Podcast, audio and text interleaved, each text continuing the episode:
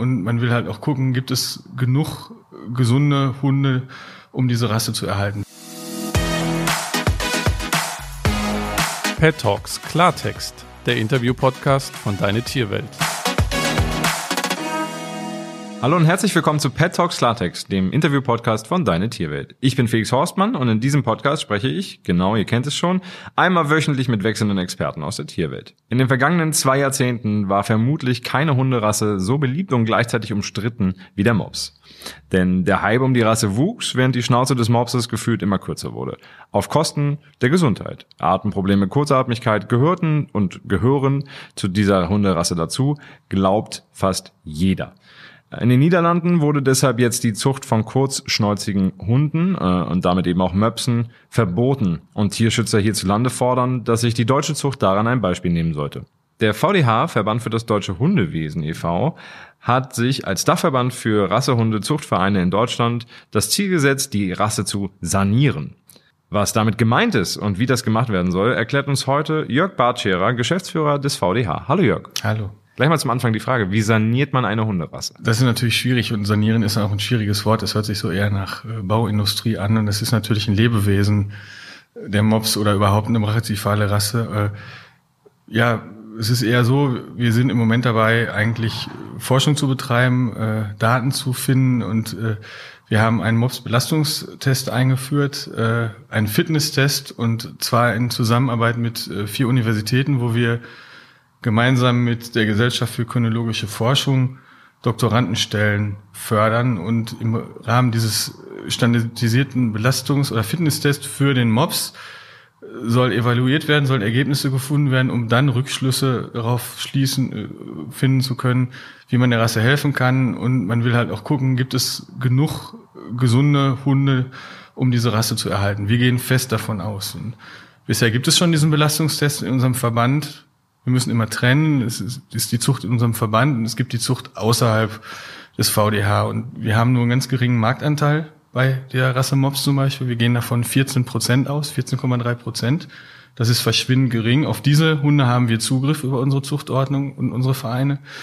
Auf alle anderen Hunde nicht. Und wir haben bereits in unseren Vereinen vorgeschrieben einen Belastungstest das heißt, der Hund muss unter tierärztlicher Kontrolle erstmal nachweisen, dass er gewissen Belastungen, Laufen, Sport äh, ausgesetzt werden kann und, und dann darf er in die Zucht, wenn er diesen Belastungstest besteht. Und wir haben jetzt diesen Test quasi weiterentwickelt mit Hilfe des wissenschaftlichen Beirats mit Herrn Professor Nolte aus Hannover unter anderem haben wir einen, einen standardisierten Test äh, eingeführt, der jetzt gerade begonnen hat. Standardisiert bedeutet halt auch gleiche Rahmenbedingungen, also Temperatur, Luftfeuchtigkeit auf dem Laufband und dann eben unter tierärztlicher Begleitung. Und dann soll geguckt werden, gibt es genug gesunde Hunde, um die Rasse zu erhalten, ohne andere Hunde einzukreuzen. Man könnte ja auch dran denken, dass ich, ich meine jetzt ein Beagle oder bin jetzt nicht der Experte, was man einkreuzen kann, einkreuzt, aber dann wäre es ja nicht mehr die Rasse Mops, dann wäre es ja was anderes. Ne? Und Mopsbeagle.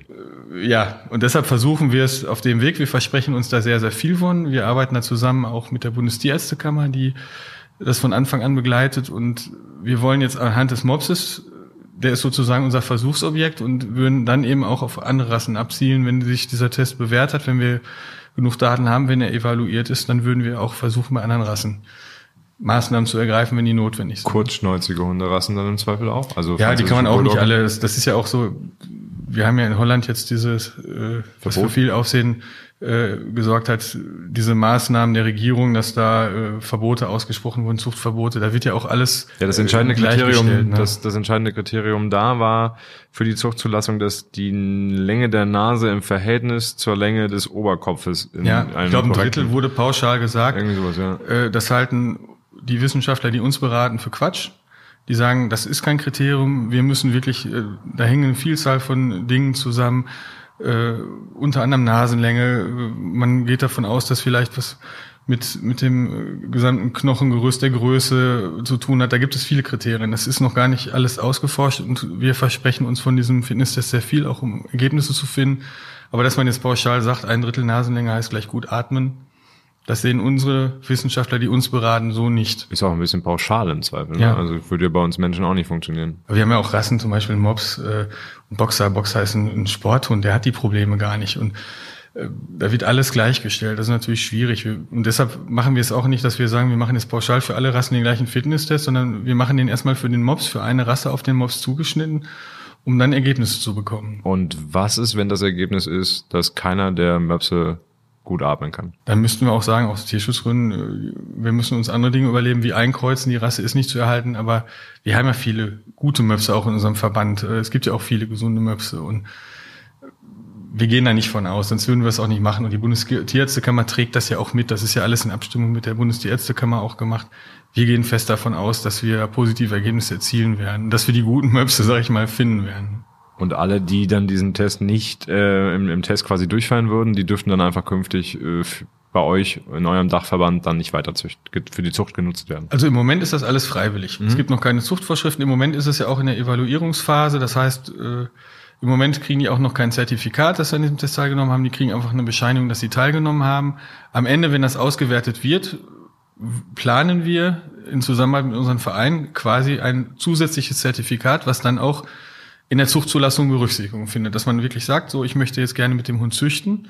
In unserem Verein gibt es eine Zuchtzulassung und dann wäre unter anderem ein Kriterium, dass dieser Hund diesen Test bestanden hat. Das ist aber das Ziel. Das ist im Moment noch nicht. Äh, Jetzt, jetzt gerade ist es halt, wie du sagst, hat ja gerade begonnen und wir müssen erstmal diese zwei Jahre abwarten und dann Ergebnisse verarbeiten und dann müssten wir auch reagieren. Nach dem Zuchtverbot in den Niederlanden für kurzschnäuzige Hunde musste, musste man nicht lange darauf warten, bis die Forderungen laut wurden, auch hier bei uns irgendwie, Mensch, die deutschen, deutsche Zucht sollte sich ein Beispiel daran nehmen. Wie denkst du darüber? Habe ich ja gerade gesagt, ich, ich halte das, was die Niederländer machen, ähm, für viel zu pauschal und für wissenschaftlich überhaupt nicht angezeigt. Also ich, ich denke, wir müssen wirklich im Rahmen von Forschung wirklich die Ursachen äh, finden, was Brachycephalie, was Atemprobleme betrifft. Wir müssen die gesunde Hunde finden und wir müssen anhand dieses Fitnesstests auch Maßnahmen ergreifen, um die Gesundheit der Rasse zu verbessern. Das ist ganz wichtig.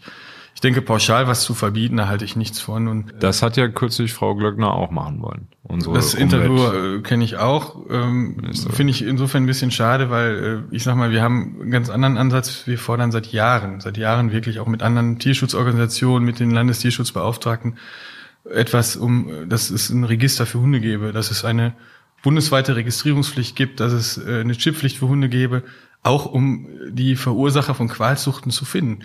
In unserem Verband sind alle Hunde registriert, aber außerhalb, wenn Sie so einen Hund sehen, in Nordrhein-Westfalen müssen Sie einen Mops nicht chippen und registrieren, es sei denn, Sie wollen mit dem ins Ausland fahren. Es gibt kein bundesweites Register.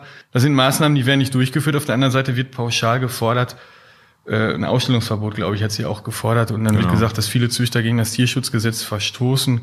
Da wird überhaupt nicht differenziert, da wird, werden alle über einen Leisten gezogen und das finde ich ein bisschen schade. Ich denke, das muss man sehr differenziert angehen und wir werden dagegen kämpfen, dass man Rassen pauschal verbietet. Und rechtlich geht das im Moment ja auch noch gar nicht. Man muss im Moment für jede sogenannte Qualzucht oder für einen Hund, der unter ein Verbot fiel, individuell nachweisen, dass er solche Merkmale erfüllt und dass er eben nicht ausgestellt werden könnte. Die Diskussion um die kurzschnäuzigen Hunde ähm, ist gefühlt immer wieder mal ein Thema. Also immer Ja. die, die Vorwürfe, dass es den Hunden nicht gut geht, dass auf Kosten der Gesundheit der Hunde Ja. quasi gezüchtet wird. Sind denn diese Hunde auch wirklich die Hunde, die irgendwie die Deutschen haben wollen, die die Deutschen halten wollen? Da werfe ich dir entgegen, dass wir ja äh, kein Bundesregister für Hunde haben und die Schätzung über, über die Anzahl der Hunde in Deutschland mal sieben Millionen, mal fünf Millionen. Der Zentralverband der zoologischen Fachbetriebe gibt immer ein Gutachten raus. Das sind alles Schätzungen. Es gibt keine festen Zahlen. Wir wissen nicht, wie viele Hunde es gibt. Es gibt wir haben mal äh, die bei Tasso erfassten Hunde äh, mal abgefragt vom VDH und da kommen wir bei Mops auf einen An- Marktanteil von 14,3 Prozent. VDH-Möpse, bei der französischen Bulldog sind es, glaube ich, nicht mal 4 Prozent. Also verschwindend geringe Marktanteile, die wir da haben. Aber man kann es nicht sagen. Aber natürlich ist ein Problem, das sehe ich auch, das wirst du auch sehen, wenn du äh, mal Fernsehen guckst. Ich hatte vor kurzem das Pech, hatte ich gerade erzählt, mal krank zu sein und hatte viel Zeit zu Hause und habe dann mal Frühstücksfernsehen geguckt. Da ist dann bei einem Sender ein, ein English Bulldog oder was auch immer. Im Abendprogramm läuft dann eine junge Frau mit einem, auch mit einem brachycephalen Hund. Äh, ich hatte vor kurzem, was heißt vor kurzem, bei der letzten Landtagswahl von meinem Büro hatte ich ein äh, Wahlplakat der SPD, da war ein Mops drauf am Schreibtisch mit seinem Herrchen, um, ich weiß nicht, Dynamik und was zu vermitteln. Das sind natürlich durch ihr Kindchenschema, was diese Hunde haben, sehr beliebte Hunde, die werden auch gerne abgebildet, die werden gerne benutzt und viele Leute sind einfach nicht aufgeklärt. Ich habe selbst auch schon erlebt, äh, dass dann Leute das niedlich fanden, dass die Hunde schnarchen. Wenn man aber weiß, dass die dann nach Luft dringen und dass das nicht niedlich oder rassetypisch ist, dann nimmt man dieses Schnarchen anders wahr. Und ich denke, auf der einen Seite muss man über diese, diese Rassen aufklären. Es gibt gute Hunde, die haben auch, wir haben hier selbst im Haus eine französische Bulldogge, die ist topfit, die spielt hier mit allen Hunden, die atmet toll. Das ist vom Charakter her ein ganz toller Hund, das sind auch tolle Rassen, aber man muss auch darüber informieren, dass wenn die Hunde schnarchen, wenn die Atemprobleme haben, äh, das sind Hunde, die, mit denen darf nicht weitergezüchtet werden. Man muss Problembewusstsein schaffen. Man muss den Leuten sagen, überlegt euch, was ihr für Hunde anschafft, informiert euch.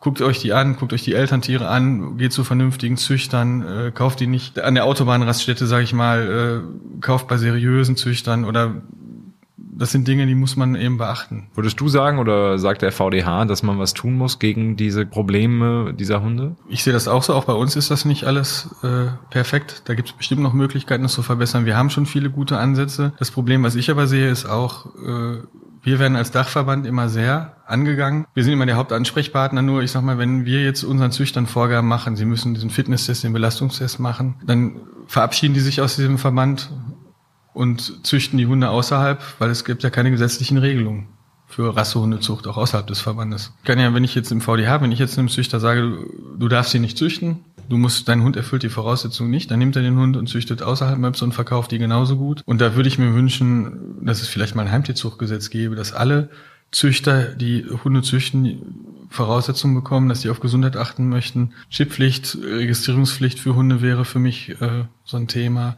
Und was für mich auch wichtig wäre, dass Züchter sachkundig sein müssen. Das ist ja auch vom Gesetzgeber nicht gefördert. Es kann ja jeder Hunde züchten. Es gibt zwar gewisse Voraussetzungen, wenn man gewerbsmäßiger Züchter ist, aber wenn Sie ein privater Züchter sind und wenn Sie äh, nicht die Voraussetzungen eines gewerbsmäßigen Züchters erfüllen, dann können Sie loslegen. Wenn du dir jetzt einen Hund zulegen würdest, Wer ist ein Mops? Nein, weil ich habe mir gerade einen Hund zugelegt. Ich habe meinen zweiten Hund, habe einen äh, Keukerhundchen Welpen, weil ich diese Rasse liebe und ich glaube, dass äh, man, man sollte auch nicht pauschal sagen, ich will jetzt einen Mops, äh, weil ich den schön finde oder ich will ein Keukerhundchen. Man muss ja auch auf viele andere Dinge gucken. Es gibt viele Hunde, die ich schön finde. Ich finde Weimaraner toll, will ich mir nie holen. Ich bin kein Jäger. Äh, ich kann die gar nicht auslassen. Man muss nicht nur auf die Optik achten, man muss auch gucken, passt eine Rasse zu mir. Und ich, ich finde, Möpse sind tolle, lustige Hunde. Aber ich liebe halt diese Keukerhundchen. Ich habe seit elf Jahren einen. Ich mag diese Rasse. Deshalb würde ich mir keinen Mops zulegen, obwohl ich diese Rasse, ich finde die Hunde nett. Wir hatten auch mal eine hier in der Geschäftsstelle.